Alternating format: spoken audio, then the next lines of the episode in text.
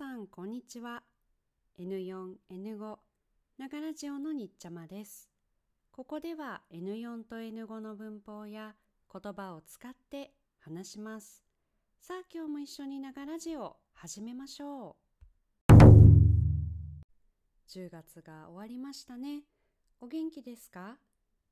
私は去年と今年どちらが寒いか考えます。今年の方が寒くない暖かいと思います。まだ私はコートを着なくても大丈夫です。さて前私は町内会について話しましたね。近所の人と一緒にいろいろなことをします。そのグループを町内会と言います。私がこの町に引っ越ししてきてから初めて町内会の掃除に参加したのでその報告レポートをしたいと思います。まず掃除は先々週の土曜日にありました。金曜日に私のマンションのリーダーの人が私にほうきとちりとりと軍手とゴミ袋をくれました。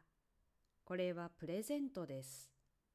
ほうきはゴミを集めるものです。ちりとりは集めたゴミを入れて運ぶものです。軍手は何かちょっと手で危ないことをするときに使う手袋です。掃除をするのに必要なものは全部町内会の皆さんからもらいました。掃除の日、私たちは9時からゴミ袋を持って近くのゴミを拾いました。タバコのゴミはたくさんありましたが、他のゴミは少なかったです。町内会の人の話によると、今私が住んでいるところは、大きい車の会社や銀行などたくさんの会社があります。ですから会社の人たちもよく町のゴミ拾いをしているそうです。そして会社の皆さんは町を良くするためのお金を寄付してくれるそうです。寄付は英語でドネーションです。実は町内会の活動をするためにはお金が必要です。もしあなたが日本に住んでいるなら、町内会費、町内会へ毎月お金を払っているかもしれません。全国の町内会費についていろいろなところが調査をしていますが、データを見ていると大体都会の方が田舎より町内会費が安いようです。私は今都会に住んでいますが、私の町の町内会費は毎月100円です。これはこの町にある会社が町に寄付してくれているおかげだと町内会の皆さんから聞きました。なるほどと思いました。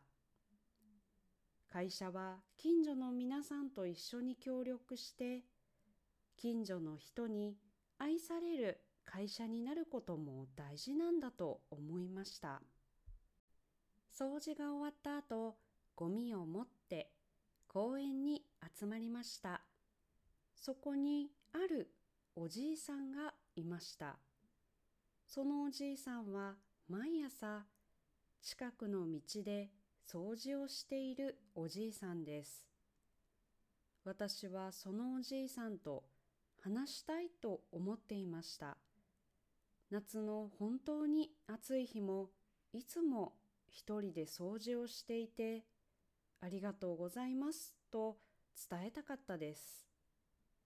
おじいさんは今83歳です。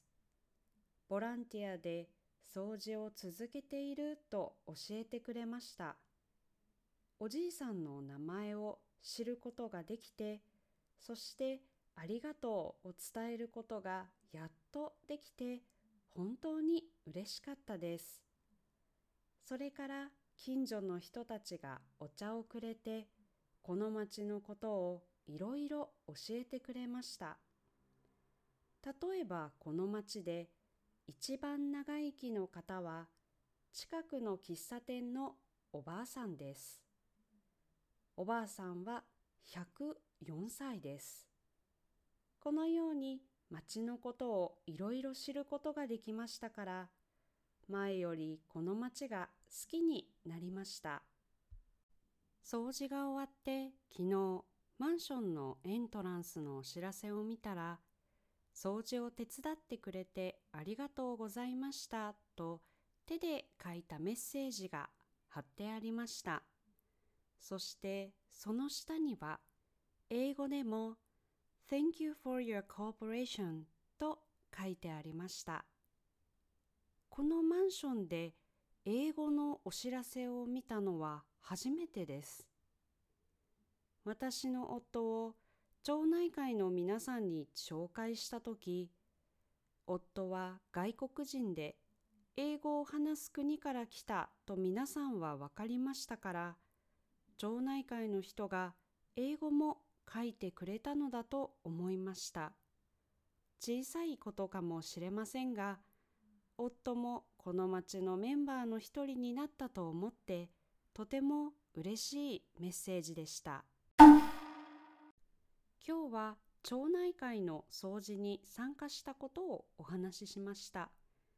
私は最近英語を勉強しているので、南アフリカ人の先生やアメリカ人の先生と町内会について話したら私の町ではそのような近所の人のグループはないなぁと話していましたあなたの町ではどうですか？